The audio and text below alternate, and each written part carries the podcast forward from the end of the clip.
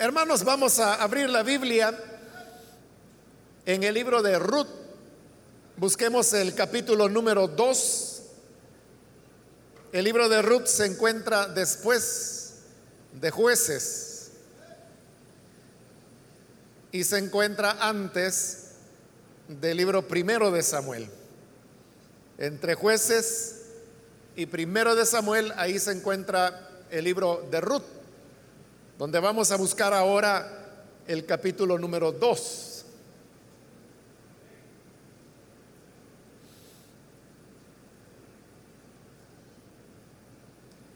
Dice la palabra de Dios en el libro de jueces, capítulo número, perdón, libro de Ruth, libro de Ruth, capítulo 2,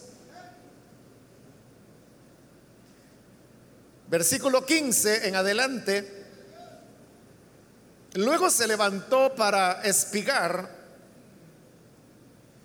y Booz mandó a sus criados diciendo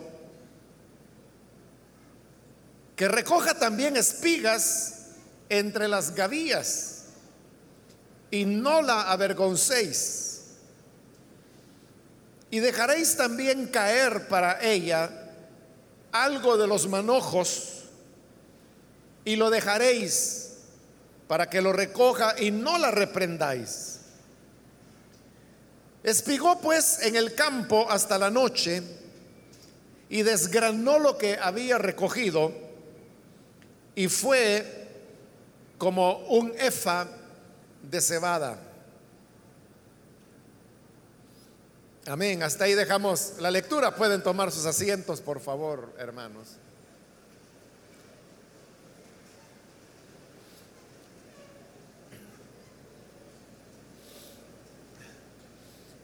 Este día hemos leído la palabra del Señor en el libro de Ruth. Este es un libro pequeño del Antiguo Testamento y que nos relata la historia de una mujer israelita llamada Noemí, la cual se casa y tiene dos hijos. Ellos vivían en Belén. Pero sucede que viene una hambruna y no había pan para comer. De manera que toda la familia decide irse hacia Moab una nación pagana, porque ahí sí había alimento. Se trasladan a Moab, donde viven por algún tiempo, y sus dos hijos se casan con mujeres moabitas, lo cual era prohibido por la ley de Moisés. Pero como este libro de Ruth se enmarca dentro de ese periodo de los jueces, la característica era que en esa época cada quien hacía lo que mejor le parecía. Y por eso es que las cosas le salían mal. Eso exactamente es lo que le ocurrió a Noemí, ya que viviendo en Moab es cierto que ahí tenían ellos alimento, pero luego muere su esposo y ella queda viuda. Luego muere el primero de sus hijos y solamente le queda uno. Y luego muere el segundo de sus hijos y se quedan las tres mujeres viudas, es decir, Noemí y sus dos nueras. Ya sola, ella escucha que en Belén, que era su ciudad de origen, ahora había pan, porque el Señor, después del periodo de sequía, había enviado la lluvia y ahora había alimento. Ahora ella está desamparada, pobre, sin su esposo y sin sus hijos, y para colmo, con dos nueras también viudas. Decide regresar a Israel.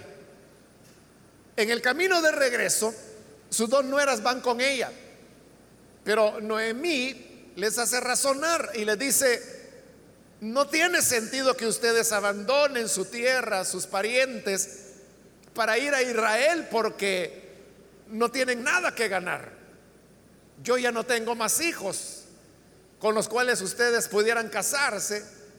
Y aún si yo este mismo día quedara embarazada, no se van a quedar ustedes esperando a que mis hijos tengan edad para poderse casar.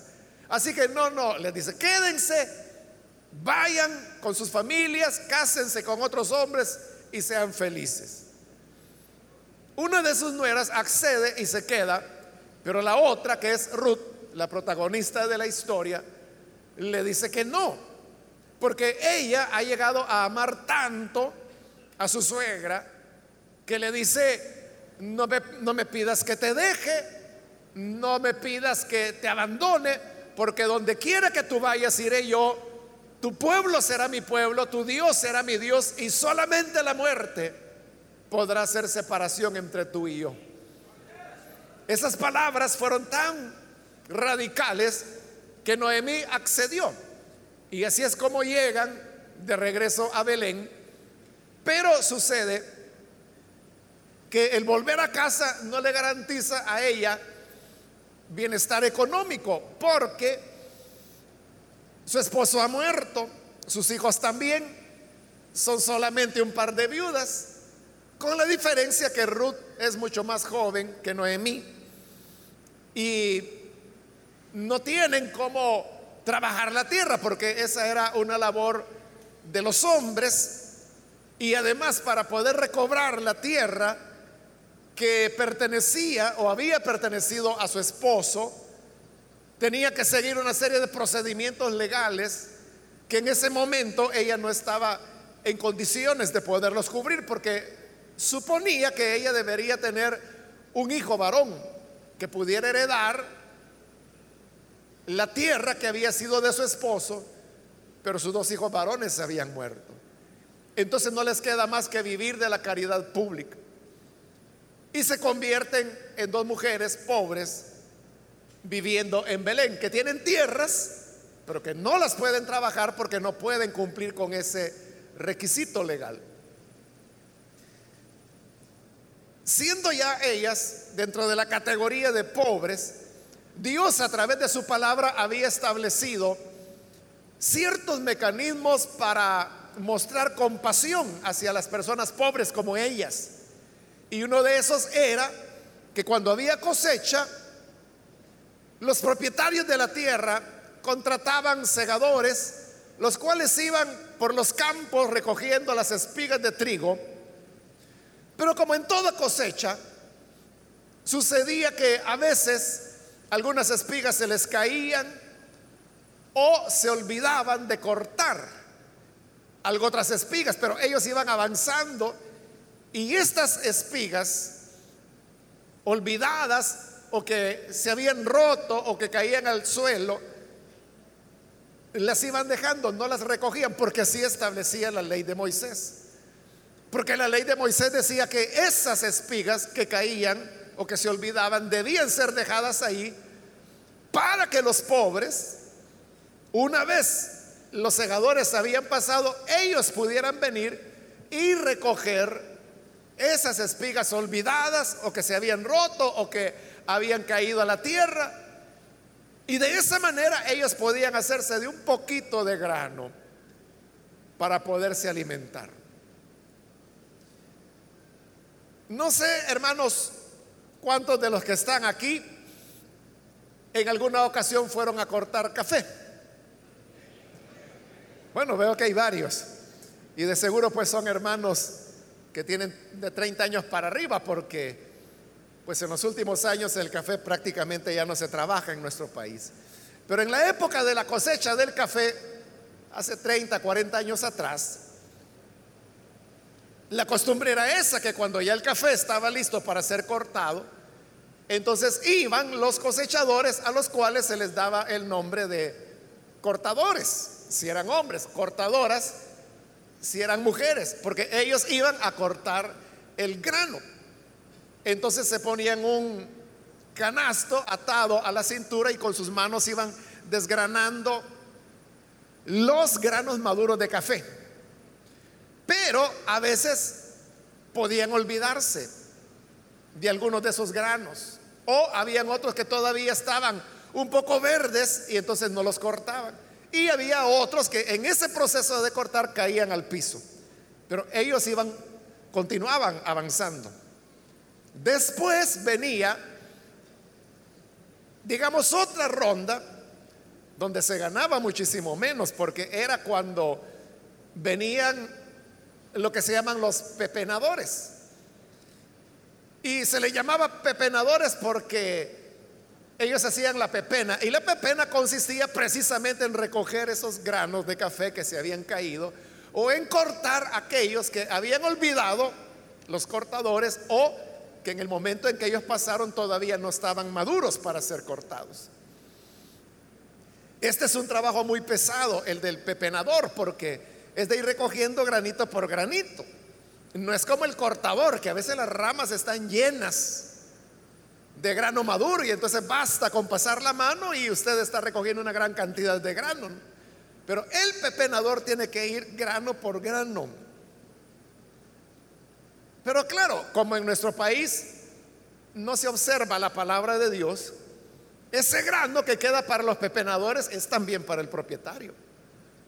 Entonces cuesta más juntar la arroba, que es la unidad sobre la cual pagan los propietarios de los cafetales a los empleadores. Pero entonces juntar, pepenar, digamos una arroba, es algo que toma muchísimo más trabajo que el ser cortador. Pero si viviésemos bajo la ley de Dios, entonces esos granos que quedarían para la pepena, el propietario no debería recogerlos, sino que deberían quedar ahí para que la gente pobre pudiese ir y recoger ese grano y luego venderlo en los ingenios, que era donde se llevaba, para poder obtener un poco de sustento. Hago la comparación para que nos ubiquemos en lo que está ocurriendo. Entonces Ruth se va a un campo donde estaban cegando y conforme a la ley de Moisés, e-, ella va detrás. Ella era moabita, es decir, que era pagana. Ella no sabía que en Israel existía la ley de Moisés y que había esa norma que Moisés había establecido y que las favorecía a ellas que ahora eran pobres. Entonces ella aprovecha esa ventaja que hay en Israel, pero no en Moab. Entonces va detrás de los segadores y espiga que a ellos se les olvida, ella la recoge. Espiga que a ellos se les había caído, se les había roto, ella lo recoge. Y de esa manera, eso que ella iba recogiendo era para ella y para su suegra, obviamente. Entonces ella está trabajando cuando llega el dueño de la tierra que era un hombre que se llamaba Booz. Y él los saluda a todos, los bendice y se queda observando a los trabajadores que están cortando hasta que ve a esta muchacha, a Ruth. Y él no sabe quién es, no le parece conocida, entonces pregunta, ¿quién es esta muchacha? Él dice, ah, ella es Ruth. Ruth. ¿Y esta muchacha de dónde salió? ¿Quién es? ¿De qué familia es? Y dice, ah, es que ella no es israelita, ella es moabita. Y es la nuera de Noemí, la cual volvió de Moab y ella ha venido para recoger espigas porque no tienen cómo vivir. Aparentemente, hermanos, y digo aparentemente porque la Biblia no lo afirma, pero por el desenlace que se va a dar más adelante, aparentemente a vos le agradó Ruth, le gustó. Y entonces él comienza a averiguar más y se entera de cómo Ruth estaba en Israel por amor a su suegra, la cual pues era ya una señora vieja que uno diría, bueno, ¿y qué cargo ella podía tener hacia esta señora? Es cierto que había sido su suegra, pero ya había muerto. El hijo de ella era, era viuda y entonces eso le llama la atención a vos. Entonces viene y le habla y es la primera vez que platica con Ruth. Y le dice, mira, le dice, hija, le, le dice hija porque había una gran diferencia de edad, era muy joven y él era mayor. Pero le dice, mira hija, no vayas a ir a recoger espigas a ningún otro campo, sino que quédate solamente aquí. Y le da orden a sus segadores y le dice, mire, si ella tiene sed, denle del agua de mis trabajadores. Eso ya va más allá de la ley de Moisés, porque no establecía que el propietario tuviera que darle agua a los pobres que venían recogiendo los sobrantes. Pero no solo eso, sino que cuando llega la hora de comer el almuerzo, pues todos tenían que comer, excepto Ruth. Porque no tenía comida, apenas está recogiendo un poco lo que será el alimento para ella y su suegra. Entonces vos la manda a llamar. Y le dice, mira, siéntate acá y come con nosotros. Eso también iba más allá de lo que la ley pedía. Y le dice, mira, no tengas pena, toma pan. Y mételo aquí en el plato, comamos. Como diciéndole, sírvete con toda confianza. Bueno, y Ruth come, y no solo come, sino que guardó un poquito y dijo, esto se lo voy a llevar a mi suegra.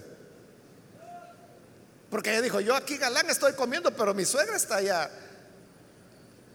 pasando aflicciones en la casa. aunque sea un poquito, le voy a llevar. Guardó un poquito en su ropa. Y luego cuando terminan de comer, Ruth se levanta y sigue recogiendo las espigas.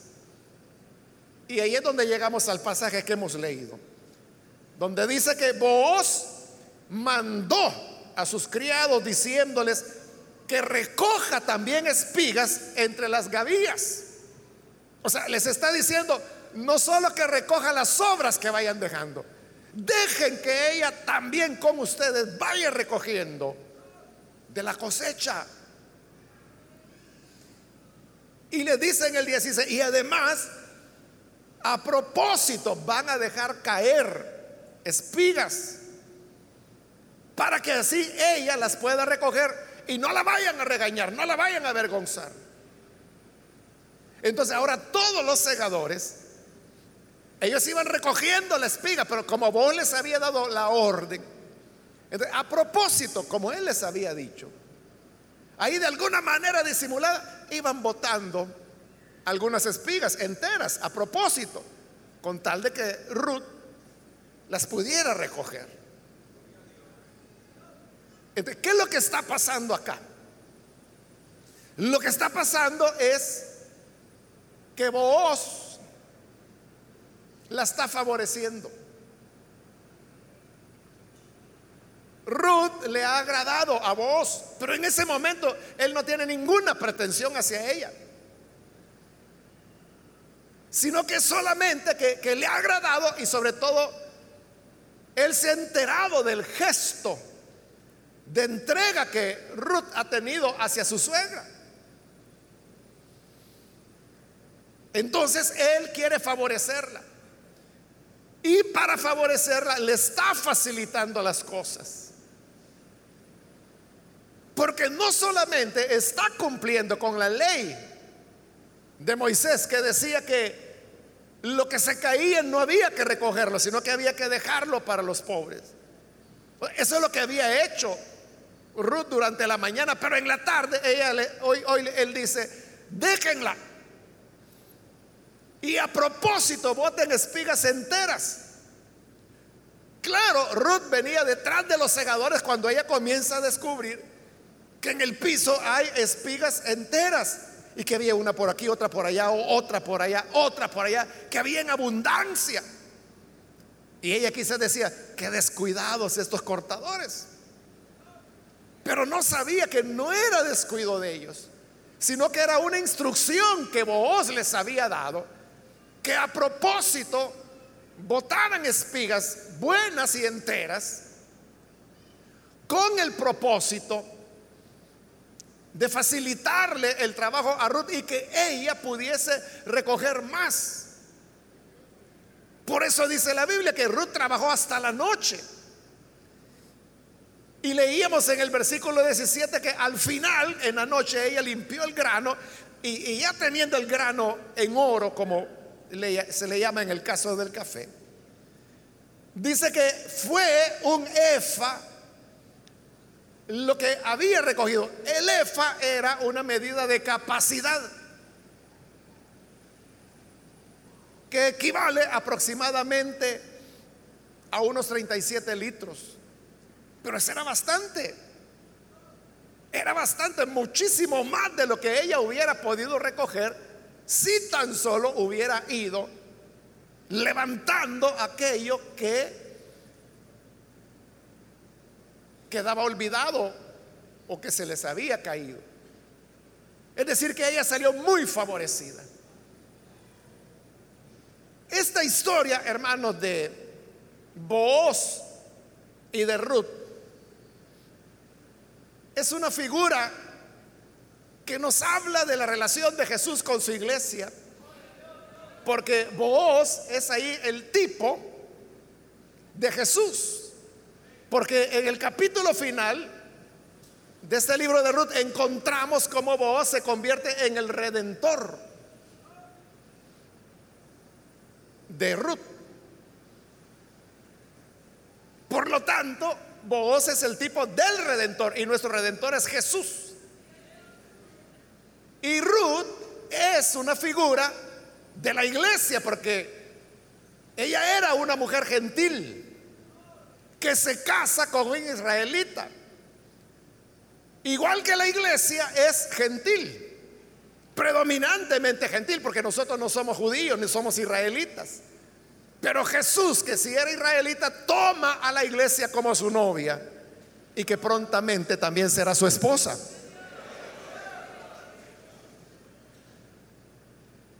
Entonces, el favor que vos está mostrando a Ruth es el favor que Jesús muestra a su iglesia. Nosotros, como hijos de Dios, no estamos luchando, voy a decir, o, viviendo de acuerdo a las normas que rigen a todos los seres humanos, sino que hay un favor especial de Dios. Porque el papel de los pobres, como él le he dicho, era recoger las obras que iban quedando. Pero en el caso de Ruth, vos quiso favorecerla y dijo, déjenla, denle agua, denle comida, dejen que se una con los segadores si ella quiere. Vayan dejando espigas a propósito para que a ella le sea más fácil. Entonces le está facilitando lo que a cualquier otro pobre le hubiera costado muchísimo más. Y eso es lo que Jesús hace con su iglesia. Que Él nos favorece. Él nos bendice.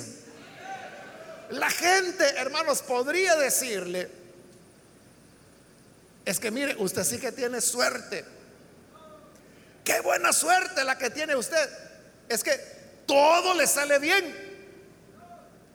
Pero nosotros sabemos que no es cuestión de suerte, sino que es cuestión de que aquel que resucitó de entre los muertos y que dijo, toda autoridad me es dada en el cielo y en la tierra, Él está ahora favoreciéndonos y facilitándonos aquello que para cualquier otra persona resultaría ser mucho más difícil. O que le tomaría mucho más tiempo. Por eso es que el cristiano que es favorecido por Dios logra lo que anhela. Lo logra mejor de lo que esperaba. Como dice la escritura, que el Señor da más abundantemente de lo que nosotros pedimos o esperamos.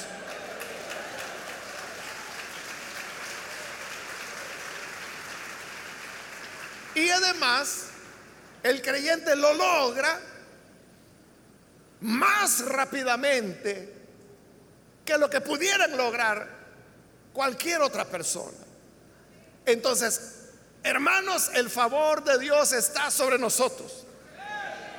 Tú, no estás viviendo en condiciones similares a las de las otras personas. Tal vez andas buscando un empleo, un trabajo, en esta época que sabemos que no hay mucho. Pero entonces uno se podría pensar, bueno, yo soy uno más de los 300 mil salvadoreños que andan buscando empleo. Entonces, ¿qué esperanza tengo? Obviamente que si tú estás luchando en las reglas y en las condiciones de todos los demás, pues estarías igual que todos los demás y en las condiciones de todos los demás. Pero si tú tienes un voz, si tienes un redentor, si tienes a Jesús, debes saber que la gracia de Dios está sobre tu vida.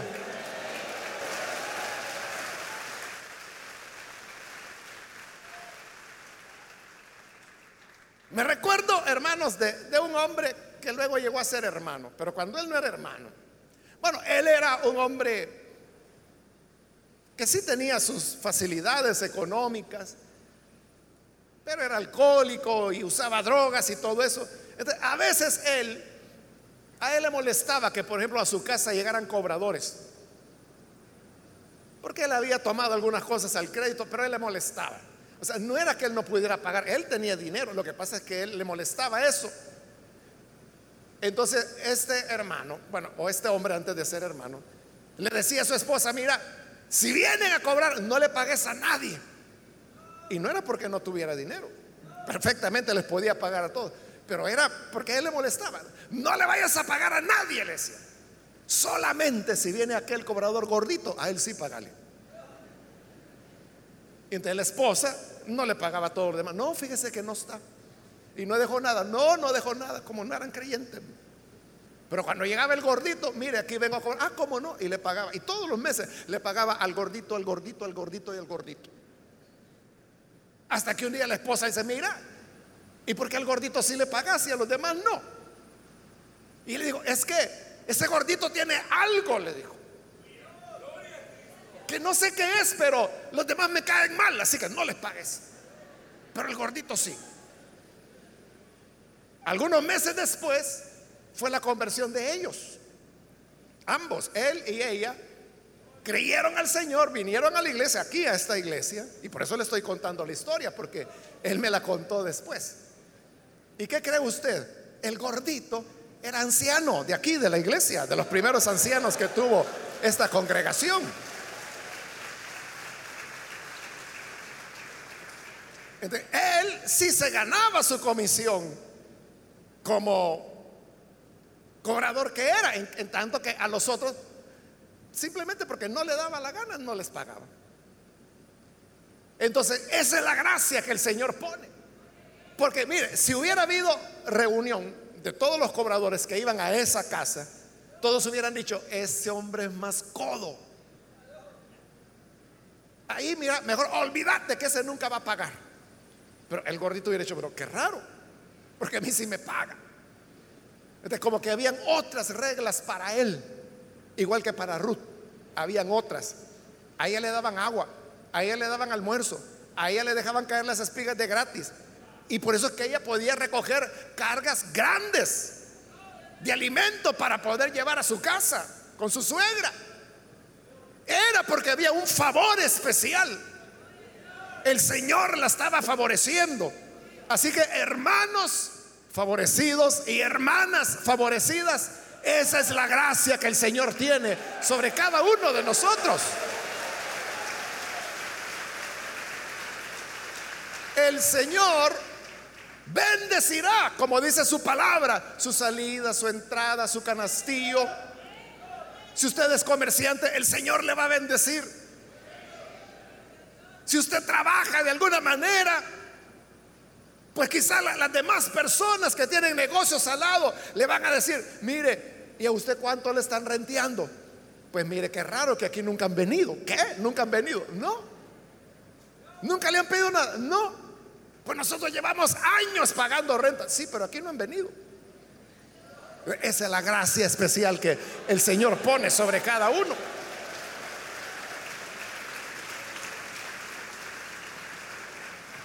Ahora alguien dirá, ¿y conmigo por qué no es así? Yo veo aquí a todos los hermanitos bien alegres, pero yo, a mí me va peor que a los impíos. Ah, lo que ocurre es que el favor de Dios no viene solo por su linda cara. Porque en el caso de Ruth, pues ella, ella sí tenía linda cara y le agradaba a vos, pero no era eso. Porque más adelante en el libro vamos a ver que vos ni le pasaba por la mente que Ruth se iba a interesar en él. Eran otras cosas las que veía vos. ¿Y qué era lo que veía vos? En este capítulo 2, en el versículo 11, dice vos, le dice a ella, ya me han contado todo lo que has hecho por tu suegra desde que murió tu esposo, cómo dejaste padre y madre y la tierra donde naciste y viniste a vivir con un pueblo que antes no conocías. Que el Señor te recompense por lo que has hecho. Que el Señor Dios de Israel, bajo cuyas alas has venido a refugiarte, te lo pague con creces. Es decir, que Ruth había hecho algo para ganar ese favor. ¿Y qué era lo que había hecho? En primer lugar, le dice vos, ya me enteré, ya me contaron lo que has hecho con tu suegra desde que murió tu esposo. ¿De qué era lo que había hecho Ruth? En primer lugar, había pensado en los demás, no solo en ella. Había pensado en su suegra. Es que ella era joven, era una muchacha. Y su suegra tenía razón cuando le dijo, mira, ¿para qué vas a Israel? Yo ya no tengo otros hijos que ofrecerte allá. Quédate en Moab, aquí es tu pueblo, aquí hay muchachos. Mira, el Federico abre la boca cuando te ve. El Gustavo no te deja de ver. El Alberto solo mandándote poemitas pasa. Rápido te vas a casar, quédate. Pero ella le dice, no, porque ¿qué va a ser de ti? No, déjame, yo soy una mujer vieja ya. Viví mi vida, tuve mi esposo, mis hijos. Hoy te toca a ti vivir. Pero ella no está pensando, Ruth no está pensando en ella. Está pensando en su suegra. ¿A quiénes son los que Dios favorece? A aquellos que piensan en los demás. Que no solo están pensando en sí mismos. Porque hay gente que sí quiere el favor de Dios y dice, Señor, dame, dame. Como dice el libro de Proverbios, ¿no? Que la sanguijuela tiene dos hijas. Y una dice, dame, y la otra dice, dame. Hay algunos creyentes sanguijuelas también. Que solamente es dame, dame, dame, dame, dame, dame, dame. Y quieren el favor de Dios, pero para ellos. Pero Ruth no está pensando en ella. Al contrario, ayudar a su suegra es sacrificarse ella. Pero lo hace porque la ama. El favor de Dios entonces no es para cualquiera, sino es que es para aquel que ama a su prójimo más que a sí mismo. Por eso es que Ruth le lleva de la comida que guardó en el almuerzo. Por eso es que le lleva todo el grano que había cosechado porque pensaba siempre en su suegra.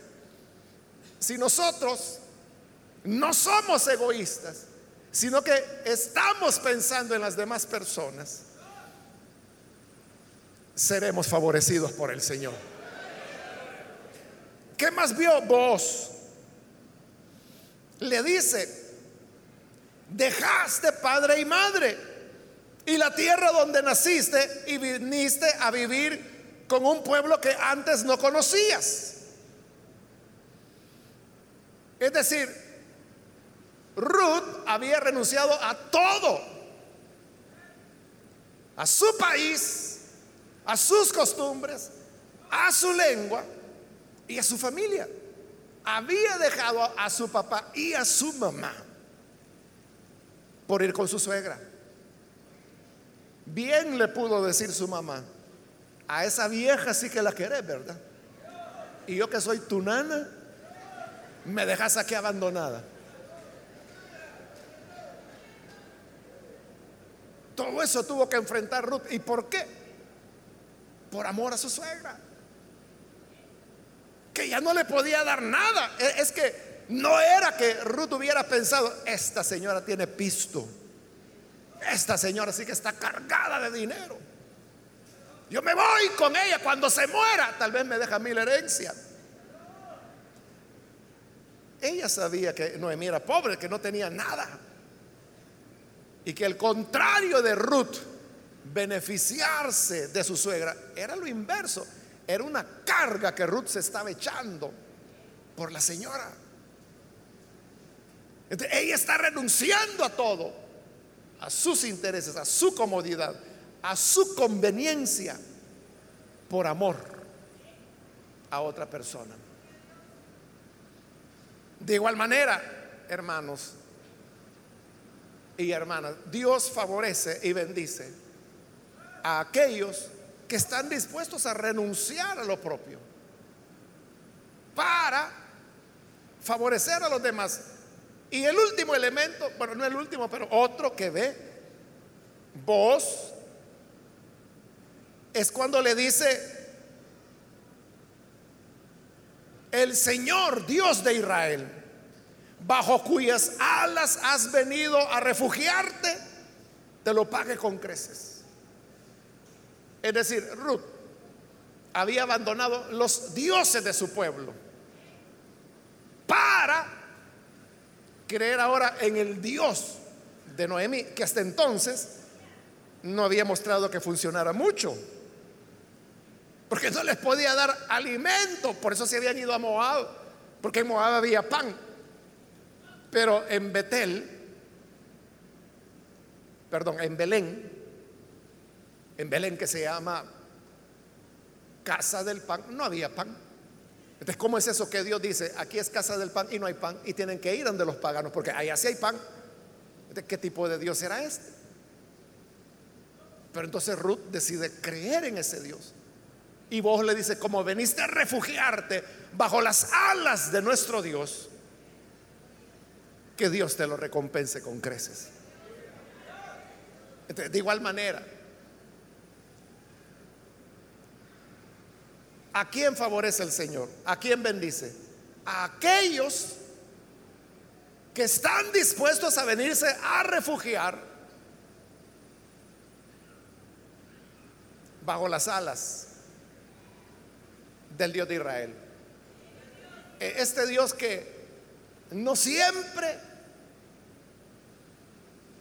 responde tan rápidamente como quisiéramos, porque Él tiene otros propósitos. Y que no siempre conduce las cosas por el camino donde nosotros quisiéramos que fuera, pero que sabemos es el único Dios verdadero.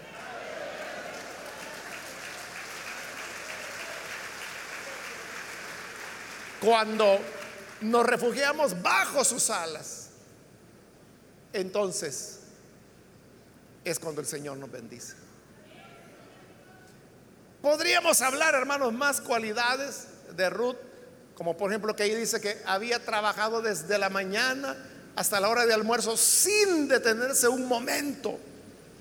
Ella sabía que en, en eso de la pepena no podía darse el lujo de descansos.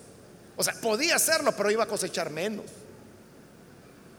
Más adelante veremos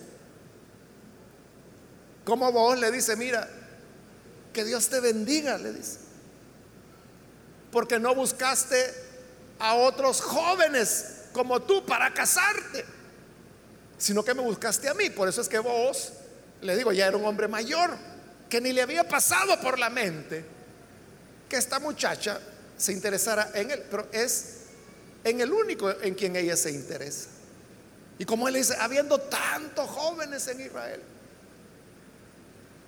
¿cómo es que no te fijaste en uno de ellos?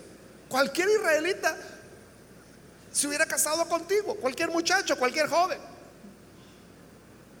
Pero Ruth sabía que vos era el único que podía redimirlas para que su suegra otra vez pudiera recuperar las tierras que habían sido de su esposo. De todo en Ruth es sacrificial, todo es por amor al prójimo. Cuando en nosotros hay un amor sacrificial hacia el prójimo, ahí es cuando el Señor nos favorece. y nos favorece. Y así es como ella encontraba espigas que supuestamente se le habían caído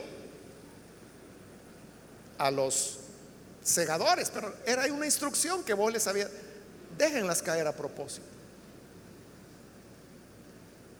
Dios le va a favorecer a usted. Quizás en una situación de necesidad va a ir por la calle cuando de repente un billete de 50 dólares. Y usted dirá, a saber a quién le va a hacer falta, a saber quién ya no va a completar su presupuesto. Pero usted no sabe si es alguien que a quien el Señor le dijo, mira, deja aquí un billete de 50. ¿Qué? Déjalo ahí. Y obedeció y lo dejó, porque detrás venía usted. Así que el Señor nos favorecerá si nosotros ponemos en primer lugar el amor al prójimo y no nuestro egoísmo. Así que hermanos y hermanas sean muy bendecidos de parte de Dios. Pongamos en primer lugar a nuestro prójimo y el Señor se encargará de todo lo que necesitemos. Vamos a cerrar nuestros ojos y vamos a inclinar nuestro rostro. Ahora yo quiero hacer una invitación para aquellas personas que todavía no han recibido al Señor Jesús como su Salvador. Pero hoy usted ha escuchado la palabra de Dios y si a través de ella se da cuenta de cómo cuando nosotros vemos por nuestros intereses personales, no los alcanzamos. Y a la inversa, cuando vemos los intereses de los demás, entonces es cuando gozamos del favor de Dios. Para tener ese enfoque en nuestra vida, necesitamos la experiencia del nuevo nacimiento, porque el hombre por naturaleza es egoísta, piensa en sí mismo. Pero quiere usted venir ahora para creer en el Hijo de Dios y recibirle como Salvador. Le voy a invitar a que se ponga en pie en señal que desea entregarse al Hijo de Dios y vamos a orar por usted. Bien, aquí hay una persona que ha pasado ya, alguien más que necesita venir en el lugar donde está con toda confianza, póngase en pie y vamos a orar por usted. Hoy es el momento cuando puede venir. Muy bien, aquí hay un joven, Dios lo bendiga, bienvenido. Algo otra persona que necesita venir al Hijo de Dios por primera vez. Póngase en pie, por favor, para que podamos orar por usted. Si se encuentra en la parte de arriba, también puede ponerse en pie con toda confianza para que oremos por usted. De este lado hay otra persona que viene, Dios la bendiga. Alguien más que necesita pasar, póngase en pie. Si necesita entregarse al Hijo de Dios.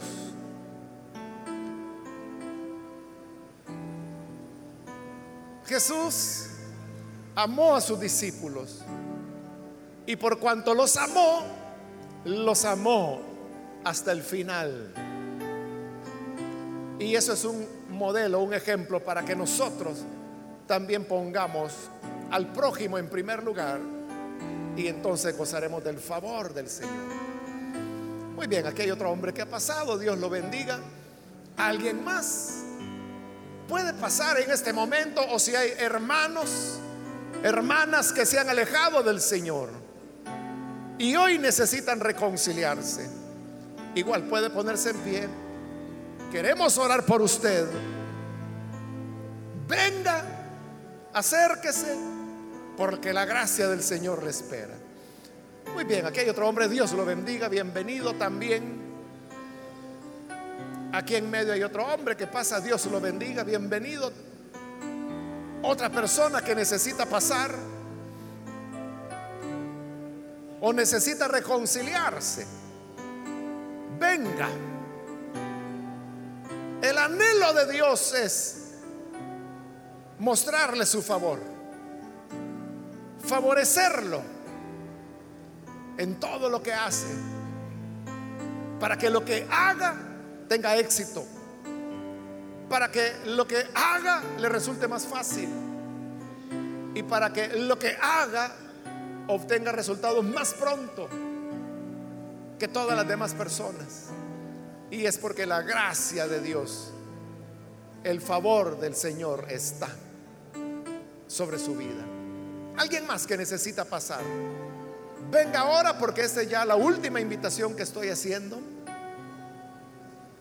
Si hay alguien más, póngase en pie para que oremos por usted. A usted que nos ve por televisión, le invito que se una con estas personas que están aquí al frente, ore con nosotros.